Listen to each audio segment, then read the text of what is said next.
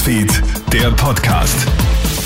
Mit mir Matthias Klammer. Ich wünsche dir einen schönen Mittwochabend. Gibt es bald grünes Licht für eine vierte Corona-Impfung?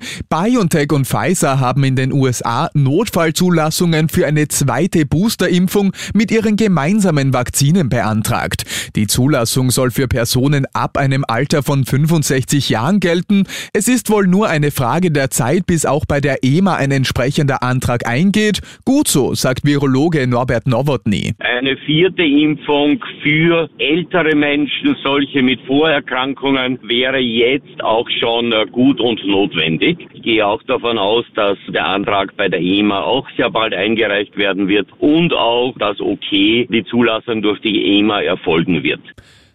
Nun dürfte auch der Heimaturlaub deutlich teurer werden. Die österreichischen Hoteliers werden jetzt ihre Preise wohl um 10 bis 15 Prozent erhöhen. Schuld daran sind die steigenden Energie- und Lebensmittelpreise. Tourismusexpertin und Hotelchefin Petra Nocker-Schwarzenbacher. Die Problematik ist, dass wir bereits Preislisten gedruckt haben. Es gibt Verträge mit Reisebüros, es gibt Vereinbarungen, die müssen natürlich eingehalten werden. Umgekehrt werden die Preise sicherlich angehoben. Ich gehe jetzt einmal davon aus, dass wir das sanft machen, weil es darf auch der Stammgast nicht verprellt werden. Hätte die Wirtschaftsministerin längst die Spritpreise senken müssen, die SPÖ wirft Margarete Schramböck jetzt Gesetzesbruch vor.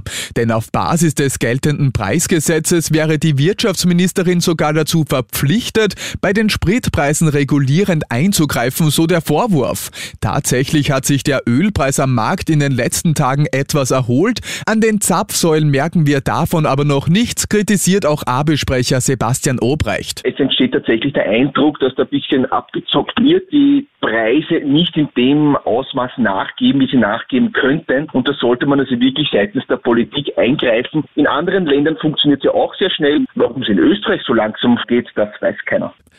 Knapp drei Wochen nach Beginn der Invasion Russlands in die Ukraine haben die Höchstrichter der Vereinigten Nationen angeordnet, dass Russland sofort die militärische Gewalt beenden muss.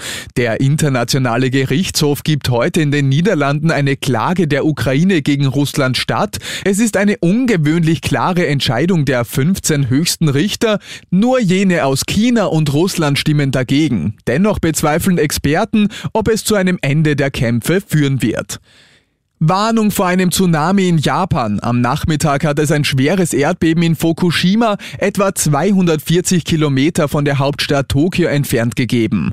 Ob dabei auch die Atomruine in Fukushima beschädigt wurde, steht bislang nicht fest. Laut des Senders NHK soll das Beben eine Stärke von 7,3 gehabt haben. Die Wetterbehörde warnt jetzt von einer bis zu einem Meter hohen Flutwelle. Auch in Fukushima soll es zu Stromausfällen gekommen sein. Die Regierung in Tokio Tokio richtet nun einen Notfallstab ein.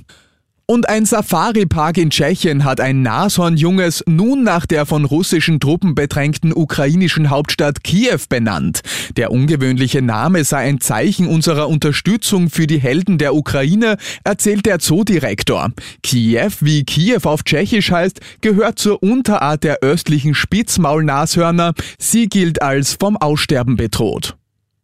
Und das war schon wieder mit den wichtigsten Infos bis jetzt. Den nächsten Podcast und das nächste Update gibt's am Morgen früh von Jeremy Fernandez. Schönen Abend dir. Krone Hits, Newsfeed, der Podcast.